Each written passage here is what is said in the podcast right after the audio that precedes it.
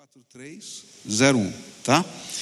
Mateus 18, versículos de 1 a 4, a Bíblia diz assim: Naquele momento, os discípulos chegaram a Jesus e perguntaram: Quem é o maior no reino dos céus? E chamando uma criança, colocou-a no meio deles e disse: Eu lhes asseguro que, a não ser que vocês se convertam e se tornem como crianças, jamais entrarão no reino dos céus.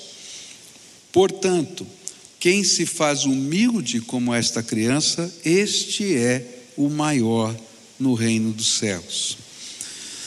Pai querido, é em nome de Jesus, o teu filho, que nós estamos reunidos aqui, e esse tempo tão gostoso de adoração, de louvor, e tão contagiante aqui entre nós, reflete a tua presença e nós te adoramos por isso.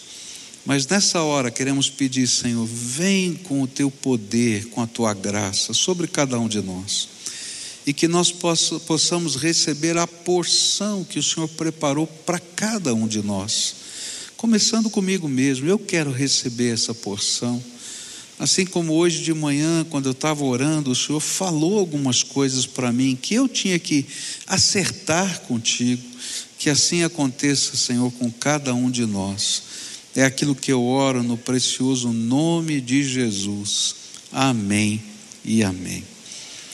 É interessante perceber que essa história que está aqui contada, ela aparece em três dos quatro evangelhos e todos eles registram não é, é esse episódio acrescentando alguma coisa. É, é, é interessante isso, né?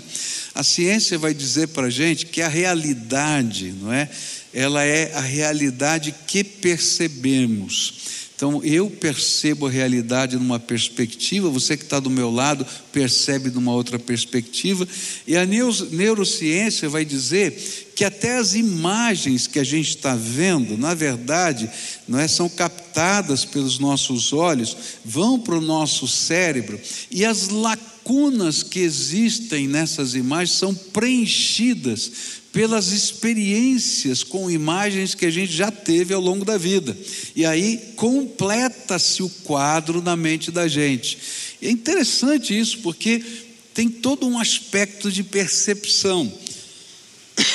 E nos evangelhos a gente vai perceber isso. Se você lê os três evangelhos contando a história, os evangelistas contando a história, você vai perceber essas nuances diferentes aparecendo. Por exemplo, em Marcos capítulo 9, versículos 33 e 34, que fala do mesmo, mesmo fato, nos diz que os discípulos discutiam entre si no caminho qual deles seria o maior no, no reino dos céus.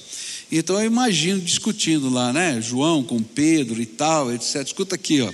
Quem vai sentar na cadeira direita do lado de Deus de Jesus vai ser, e aí dizia fulano, Beltrano, eu, sei lá quem e tal.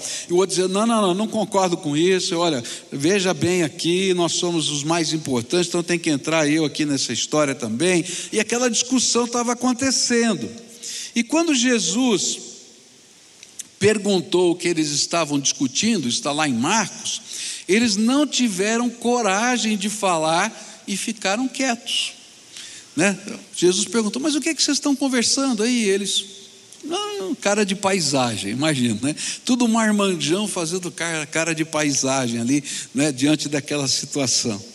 Já Lucas, lá no capítulo 9, versículo 47, vai dizer que Jesus, conhecendo o pensamento deles, e sabendo que eles estavam discutindo entre si quem seria o maior no reino dos céus, lhe faz, lhes faz uma pergunta, e essa pergunta que está registrada aqui em Mateus, não é? Quem vocês imaginam que seja não é, o maior no reino dos céus? E aí Jesus vai lá e coloca o dedo na ferida, né? Eles ficaram quietinhos, ele vai lá e diz: quem é que vocês acham, né? Que é o maior no reino dos céus? E eu acho que nessa hora se calaram de novo, ficaram quietinhos. E aí Jesus pega uma criança, coloca não é, no meio deles ali. Depois o outro evangelista diz que ele pega no colo essa criança e usa essa criança para dizer assim: olha, se vocês não se converterem, né, é, vocês nem sequer podem entrar no reino dos céus. E ele começa então a responder, a partir desse texto, quais eram os critérios que o rei usa para tanto a hierarquia quanto a economia do reino dele. E por isso eu gostaria de começar a estudar esse texto e aprender com os evangelistas quais são esses critérios que determinam né, aí essa economia do reino de Deus, o jeito de Deus administrar as coisas no seu reino. E a primeira, o primeiro critério que está aqui vem nos versículos 1, 2 e 3, né, que diz assim: Naquele momento os discípulos chegaram a Jesus, perguntaram quem é o maior no reino dos céus. E chamando uma criança, colocou-a no meio deles e disse: Eu lhes asseguro que, a não ser que vocês se convertam e se tornem como crianças, jamais entrarão no reino dos céus. E aí Jesus coloca como primeiro critério não é para da economia do reino, algo que ele chama de conversão. Na verdade, o que ele está dizendo é que sem conversão nem se entra no reino. Não quer dizer que vai ser o primeiro, o segundo, não, não entra se não tiver conversão. E Jesus então mexe no princípio fundamental. Mas o que Jesus queria dizer quando ele usou essa palavra conversão? A Bíblia nos afirma que Jesus tomou aquela criança, colocou perto, trouxe para perto, colocou no colo e disse que eles não se convertessem para se tornarem como aquela criança em seus braços, nunca estariam no reino dos céus. E a palavra usada por Jesus aqui, conversão, significa uma mudança de rumo de 180 graus. É esse é o sentido da palavra. Ó, se vocês não mudarem o jeito de pensar 180 graus do que vocês vinham discutindo no meio do caminho, nem no céu vocês entram. É isso que Jesus está falando. Vocês estão aqui seguindo uma rota e essa rota afasta, não traz para perto. Os valores que vocês estão buscando, os alvos que vocês estão disputando, não tem nada a ver com os valores do reino de Deus.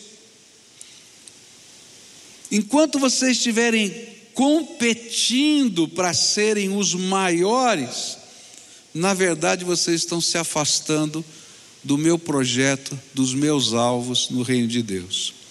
E eu acho que isso foi um, um susto para os discípulos. Por quê? Porque a gente é ensinado desde pequenininho a regra da economia de mercado. Sabe qual é a regra da economia de mercado? Competição. É isso que a gente aprende desde pequenininho. Eu me lembro, não é que quando eu comecei a aprender a ler, a gente usava um sistema de ensino naquela época que era chamava-se cartilha. Quantos aí aprenderam a ler pela cartilha? Levanta a mão. Tão velhinho, hein? É, já não existe mais esse negócio. Vamos ver se você lembra o nome da cartilha. Caminho Suave. Ah, quantos fizeram aí na cartilha? É, o negócio está feio aqui. Não é? Também fez Caminho Suave? Fez, olha só, meu Deus do céu. Aqui atrás também fez, é. Olha. Então, na caminho suave, não, melhor, na cartilha, né? Você seguia o seu ritmo, cada, cada aluno da classe seguia o seu ritmo. Então, um estava na primeira lição, não conseguiu aprender, foi, o outro já estava na segunda, na terceira. E tinha um cidadão na minha classe, ó, garoto eu, né? Cidadão na minha classe que era bom, mas o cara era bom demais, ele é sempre o primeiro. E aí, meu pai e minha mãe, né, com aquela coisa né, da economia de mercado, não, você tem que bater esse cara, nós vamos ajudar você. E me ajudava a estudar e fazer. E eu me lembro que um dia eu passei aquele cidadão na classe e o meu pai fez uma festa.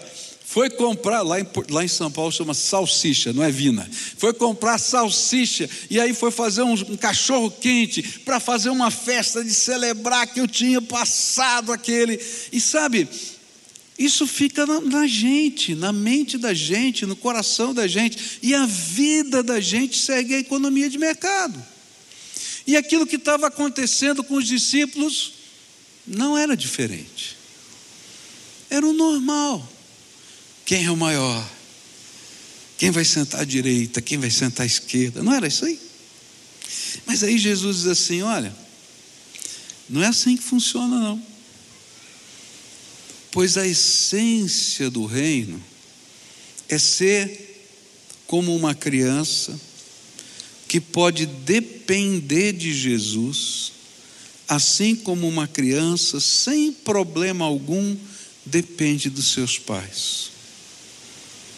No reino, a essência dos valores é ser como uma criança que é capaz de confiar em Jesus Assim como uma criança não tem qualquer dificuldade para confiar nos seus pais.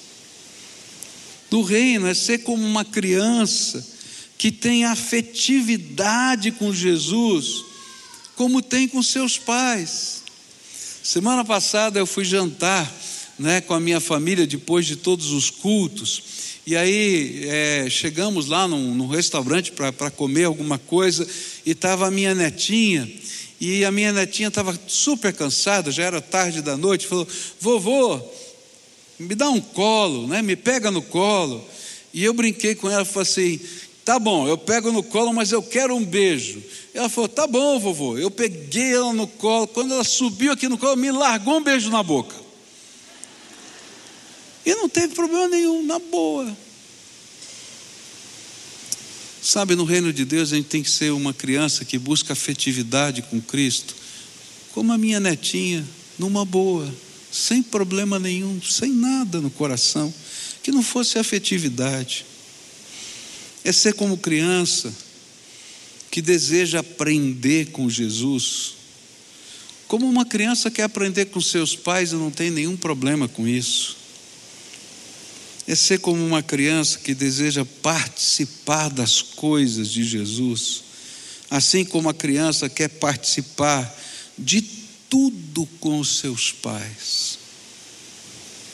Conversão, nesse sentido, é dar meia volta do nosso orgulho, da nossa independência, para se colocar nas mãos do Senhor e aprendemos a ser conduzidos pela vida por Ele.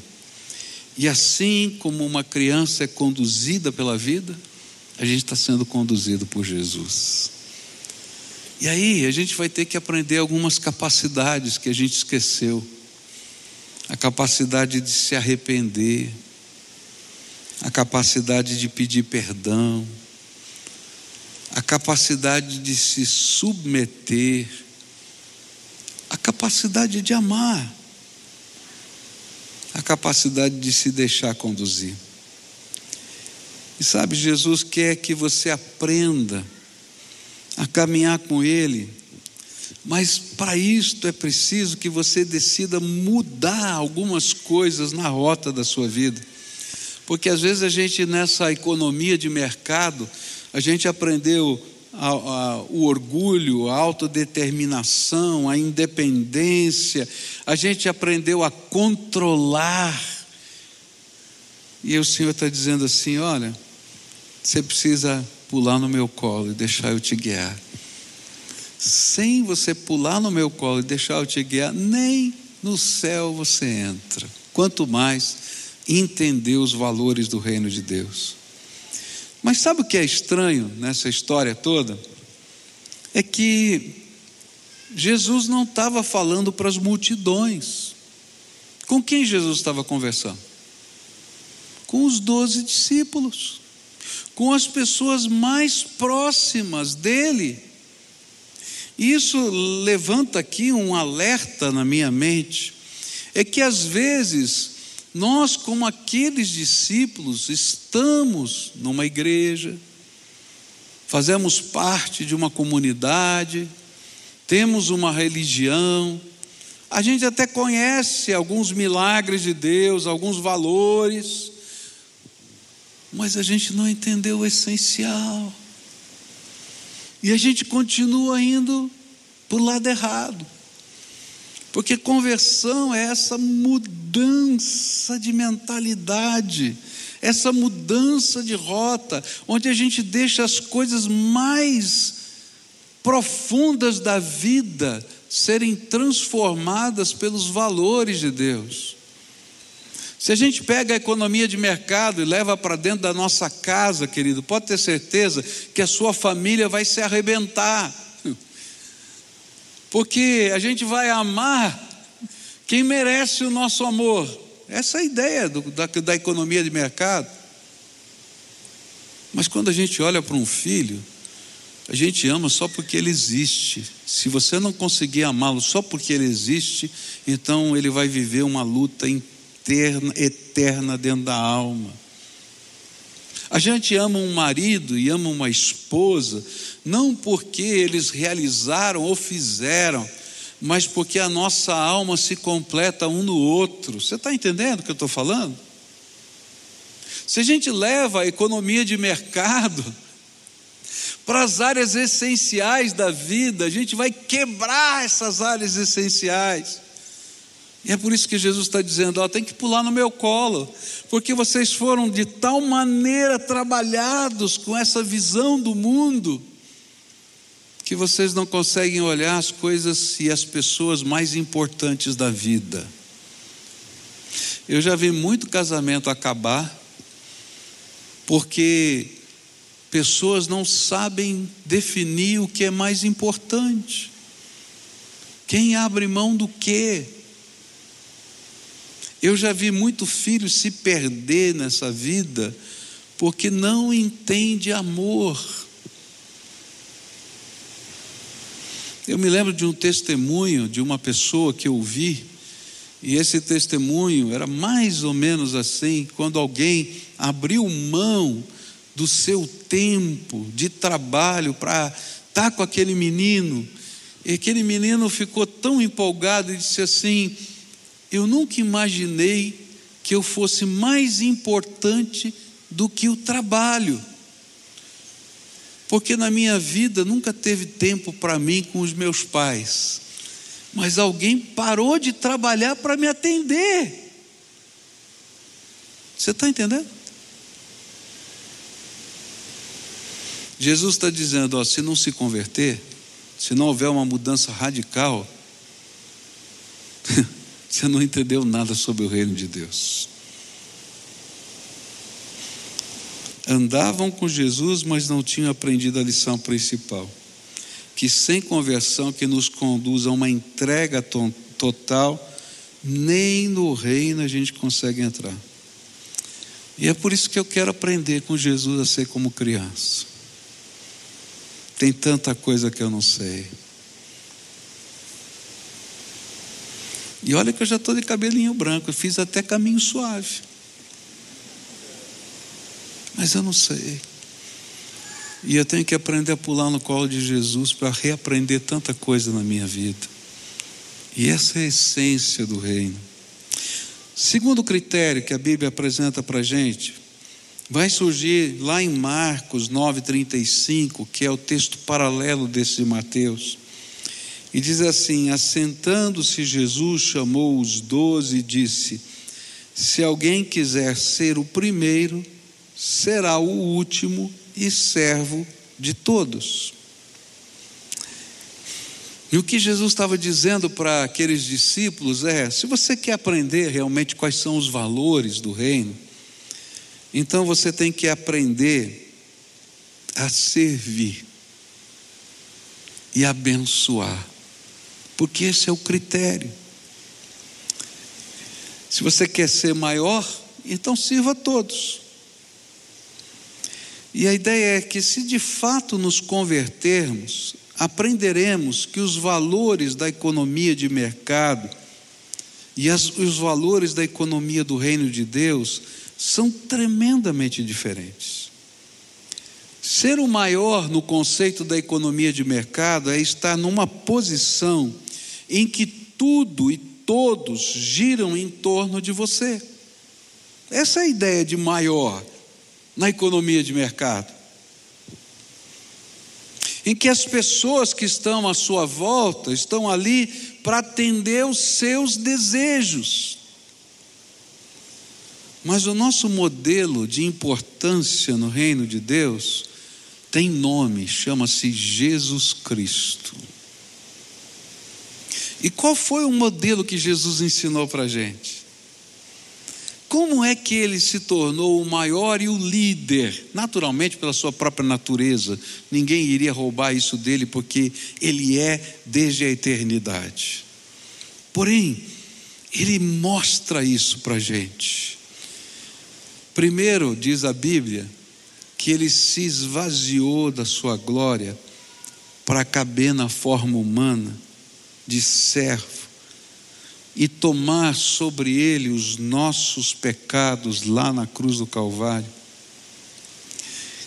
e descer ao Hades, que a gente chama de inferno, para tomar das mãos de Satanás as chaves da morte e do inferno, para que todo aquele que nele crê não pereça, mas tenha vida eterna. Agora a gente fala isso que faz parte do credo apostólico, e às vezes a gente não entende a dimensão disso. A gente não entende a grandeza desse modelo. A Bíblia diz que Jesus, Deus e o Espírito Santo fazem parte daquilo que nós chamamos trindade divina. Três pessoas mais um em essência. Difícil da gente entender na matemática da gente, não é? Mas dá para entender quando a gente olha para a nossa humanidade, porque Deus coloca na, na própria vida da gente modelos para a gente entender. Modelos que são indivisíveis, mas que são tão diferentes entre si, mas que fazem parte do mesmo DNA. Por exemplo, você é corpo, alma e espírito. Corpo é fácil. Bate aí, você vai sentir o seu corpo. Não é verdade? Alma é vontade, é personalidade, é a tua capacidade interior, aquilo que tá, que faz você ser único, não apenas na sua fisionomia, no seu jeito, mas é o seu temperamento. E o espírito é aquela tua capacidade única entre todos os seres criados de ter uma conexão com o Deus vivo. E aí você é triuno, como Jesus, Deus e o Espírito Santo são. Mas aí acontece algo extraordinário na dimensão divina, porque Ele tinha um plano para salvar a nossa vida.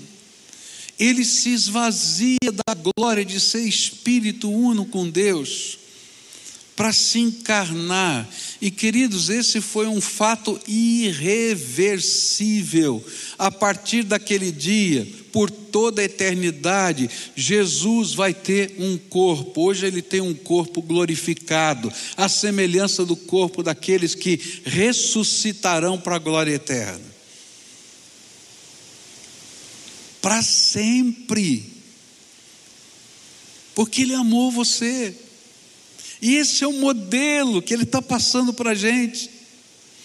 Na economia do reino, o maior, o mais importante, o líder é aquele que aprendeu a servir a todos em nome de Jesus. E como uma criança gosta de ajudar, assim o que anda com Cristo vive para ser uma bênção. E aí nós somos movidos pelos valores do reino. E eu quero saber que aflito eu posso socorrer? Que faminto eu posso alimentar? Para que doente eu preciso afofar a cama? Para quem eu devo expressar o amor de Jesus? E isto desinteressadamente. Eu não estou querendo saber quanto eu vou ganhar com isso. Na economia de mercado, eu quero saber quanto eu vou ganhar com isso. Dentro da nossa estrutura, não é? A gente tem é, uma, uma oferta que toda a igreja batista faz chamada plano cooperativo, tá? No plano cooperativo a gente separa 10% de tudo que entra de valores monetários aqui na igreja e doa, não é para a nossa denominação, para o avanço da obra. E numa reunião de conselho, há muitos anos atrás, alguém muito cheio da economia de mercado, diz assim: Pastor, nós estamos dando essa oferta a fundo perdido, qual será o retorno que essa oferta vai nos dar? E eu fiquei pensando, o cara não entendeu nada ainda, né? Meu querido, retorno é a glória de Deus, a expansão do reino, é para isso que a gente está fazendo. Eu não estou fazendo negócio com o eterno, eu estou servindo o eterno, e estou abençoando. E se eu só faço aquilo que eu controlo e administro, então eu não aprendi nada no reino de Deus. Quando a gente sai nas ruas e vai trabalhar lá na Cristolândia e outras coisas mais, querido, não é porque dá lucro, não, porque dá prejuízo, viu? Se Deus quiser, em março do ano que vem, a gente vai começar o sonho de mãe, que é a casa da Cristolândia, para mães com crianças. Porque muitas das mães abandonam o tratamento porque ficam divididas, porque elas têm que ficar longe das, dos seus filhos, mas quando voltam para lá, voltam a consumir droga de novo. Então nós vamos abrigar as mães e as crianças para dar um futuro e uma esperança para essa gente. Mas sabe quanto.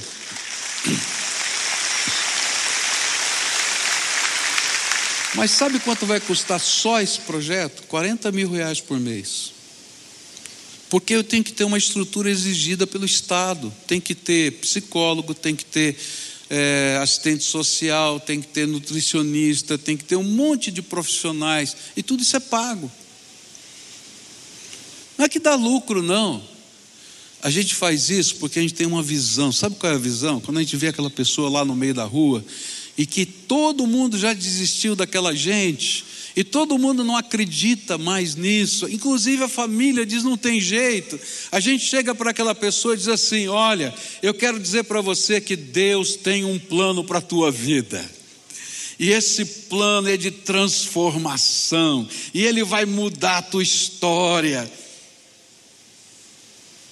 E a gente não está falando da boca para fora, a gente está falando porque o Senhor colocou em nós um novo valor de enxergar as pessoas com o olhar dele. E aí, eu quero ser uma bênção. E aí eu quero abençoar, eu quero servir. E você vai perguntar qual é o retorno? o retorno é a bênção na vida daquelas pessoas e a glória de Deus Pai. Essa semana eu tive o privilégio né, de pregar numa outra igreja e chegou é, um rapaz e disse: Eu quero dar um abraço. Ele falou: É, o que, que é? Eu sou um ex-aluno da Cristolândia, estou aqui, sou membro dessa igreja, está aqui a minha família, estou trabalhando, estou fazendo isso, estou fazendo aquilo. Eu só pude dizer: Louvado seja o nome do Senhor, esse é o retorno. Está entendendo?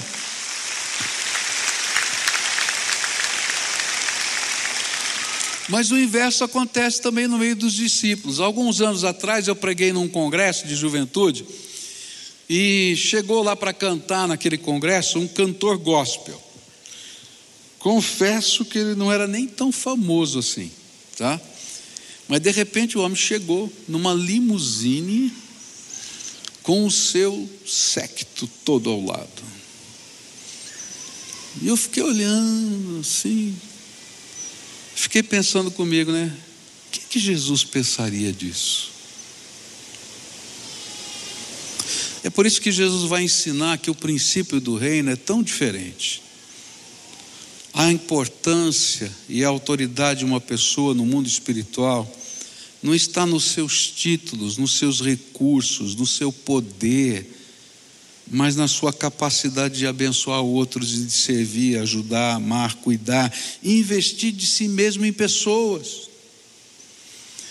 E eu vim aqui dizer para você: cuidado, porque os seus valores podem ser corrompidos pelo espírito desse mundo. Por isso a gente tem que sempre ser como uma criança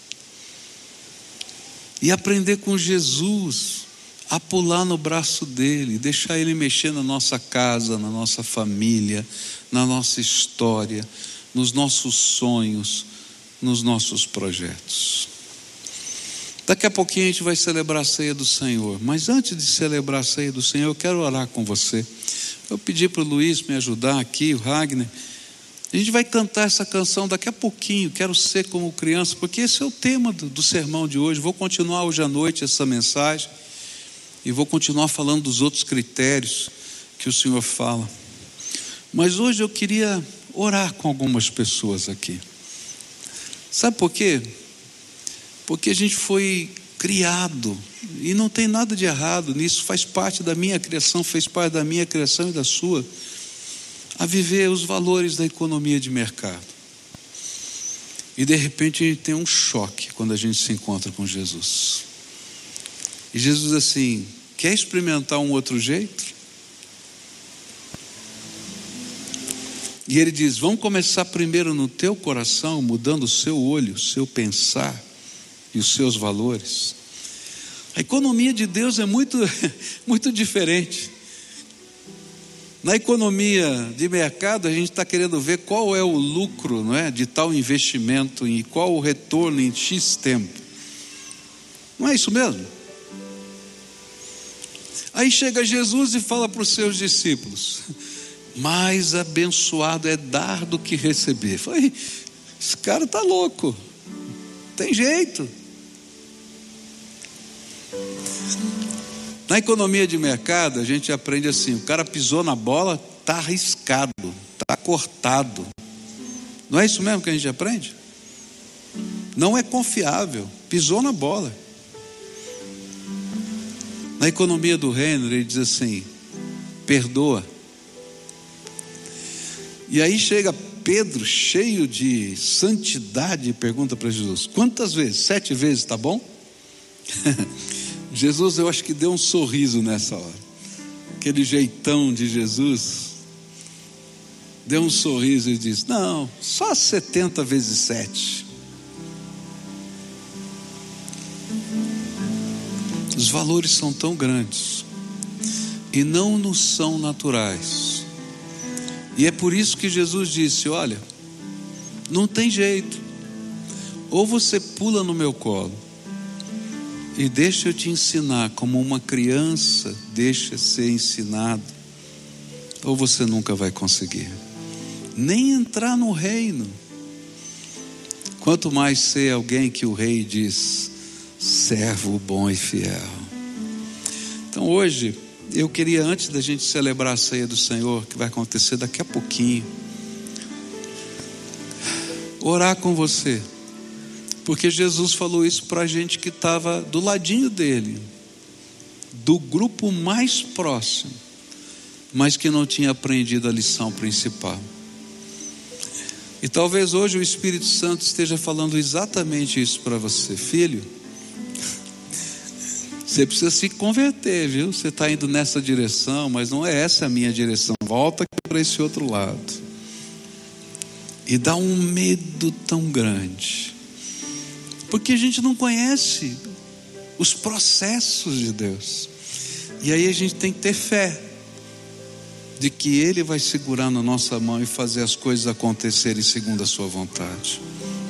Então, nessa hora, eu queria orar com pessoas a quem o Espírito Santo está falando aqui, como falou os discípulos, para que haja uma conversão, uma mudança radical uma meia volta no jeito que você lida com a sua família, no jeito que você encara os teus sonhos, no jeito que você coloca metas para a tua vida, alvos na tua vida. E sabe, a gente só vai conseguir fazer isso se a gente pular no colo de Jesus e deixar Ele guiar a gente. Então, se você hoje está aqui nesse lugar, e o Espírito Santo de Deus está falando exatamente isso para você. Olha, quem precisa de uma meia volta e aprender esses novos caminhos e processos é você. Eu quero te dar a oportunidade de você se colocar nos braços de Jesus hoje. Se você está assistindo a gente pela, pelos meios de comunicação, sejam eles quais forem, para tudo que você está fazendo e presta atenção no mais importante que a gente tem que pular no colo de Jesus. Então, se você está aqui, eu vou pedir um favor para você. Você vai se levantar do seu lugar, vir aqui à frente para a gente orar junto. E eu sempre explico por que, eu peço para vir aqui. Porque, querido, se a gente não tem coragem de pular no colo de Jesus e fazer do jeito de Jesus, num templo, num momento de oração, não se engane, você não vai fazer isso quando você fizer lá fora, estiver lá fora. Então, se hoje o Espírito Santo de Deus está falando com você, vai saindo do seu lugar agora, em nome de Jesus, vem para cá. Se estiver na galeria, vem para cá. Se estiver aqui embaixo, vem para cá. Se tem uma família que está precisando reaprender a viver a vida nos moldes do Senhor, vem a família inteira. Um pega no braço do outro e diz: Somos nós, é a nossa casa que está precisando. Vem, em nome de Jesus, pode vir aqueles a quem o Espírito Santo está falando. Você está ouvindo a voz do Espírito? Então vem para cá, não resiste não. Pula no colo do Senhor.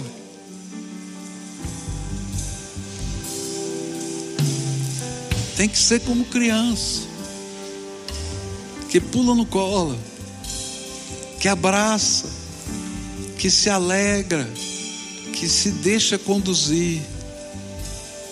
Enquanto a gente é dono do nosso nariz, não funciona.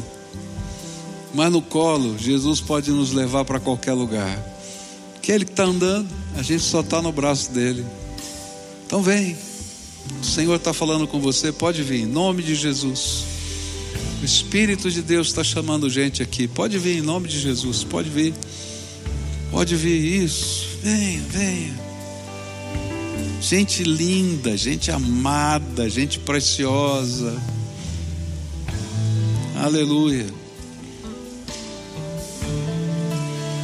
E sabe o que é bacana? Não tem cor, não tem raça, não tem título, não tem não tem conta bancária. A gente pula no colo do Senhor dos Senhores e somos igualados pela graça dele debaixo da graça dele. Só isso. E a gente vive debaixo dessa graça. Vamos orar junto agora então? Quais foram as coisas que o Espírito Santo tocou no seu coração, que talvez sejam as áreas mais fortes de resistência dentro de você? Às vezes, como um pai, a gente está olhando para os filhos de uma maneira tão dura, tão dura e aí o Espírito Santo falou assim: agora está na hora de você ser só pai, não administrador. E aí a gente tem que dizer: Senhor, me perdoa, mas me ajuda a restaurar o coração do meu filho que está quebrado. Eu já vi tanto coração de filho quebrado. E Deus pode fazer um milagre na sua casa hoje. Então deixa o Espírito Santo te usar, tá? Mas tem que ser como criança. A gente não sabe nada. Talvez tenha um casamento quebrado. Que a gente levou a economia de mercado nas relações de afeto. Gente, não funciona. Família é diferente. A gente ama porque ama, não é porque é produtivo, porque é. Não, a gente ama porque tem alguém cuja nossa alma e a outra alma fizeram uma fusão.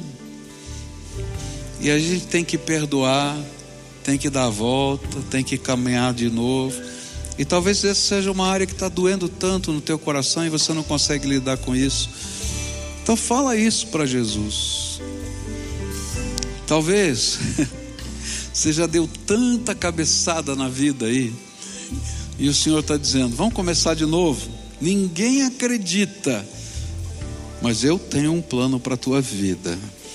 E esse plano está só começando que eu tenho muito mais para fazer. Então fala, Senhor, ó, já aconteceu isso comigo. Eu quero, eu quero, eu quero. Fala aí no seu coração. Agora eu quero orar por você, tá bom? Senhor Jesus, tá aqui, estão aqui os teus filhinhos amados, lindos, preciosos, porque são filhos da tua graça, da tua misericórdia, do teu amor. Alguns chegam aqui na tua casa quebradinhos, Senhor, arrebentados. Mas sabe qual é a nossa alegria? Saber que nós não saímos daqui arrebentados, porque o Senhor trata as feridas da nossa alma. E nessa hora eu quero te pedir, Senhor, como crianças, eles estão pulando no teu colo. Alguns são discípulos velhos, viu, Senhor? Alguns, quem sabe, estão entrando nessa jornada hoje. Não importa. O mais importante é que eles estão pulando no colo do Senhor e dizendo: Senhor Jesus, me ajuda, me ajuda a dar essa guinada de 180 graus. Põe a tua mão de poder e graça e misericórdia. E eu quero te pedir, Senhor, abençoa essas vidas, Senhor. Abençoa, Senhor, essas casas. Abençoa, Senhor, a família. Abençoa os sonhos, mas os teus sonhos na vida deles. E, Senhor, que como criança eles sejam ensináveis nas tuas mãos. Põe a tua mão de poder, Senhor, graça e misericórdia. Agora, Senhor, abençoa em nome de Jesus. Abençoa. Amém e amém. Diga amém comigo aí. Amém, tá? Querido, tem discípulo velho aqui, tem discípulo novo, não é? Então vou dar duas dicas só. Primeira dica: não importa se você é discípulo velho ou novo, marca um encontro com Jesus todo dia. Tem que pular no colo dele todo dia. Marca a hora e o lugar e ele vai estar lá. Mas separa tempo para ele. Deixa ele falar com você, deixa ele visitar o teu coração, tá? Se você tem Bíblia, leva a tua Bíblia, tá? Começa a reler de novo os evangelhos, se você já leu.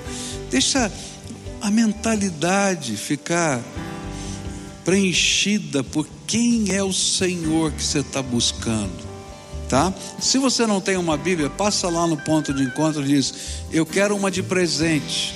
E você vai ganhar hoje, vai levar para casa, porque aqui eu não vim aqui fazer comércio, eu vim aqui realmente querendo abençoar, derramar graça na tua vida. Então passa lá, é presente, leva tá?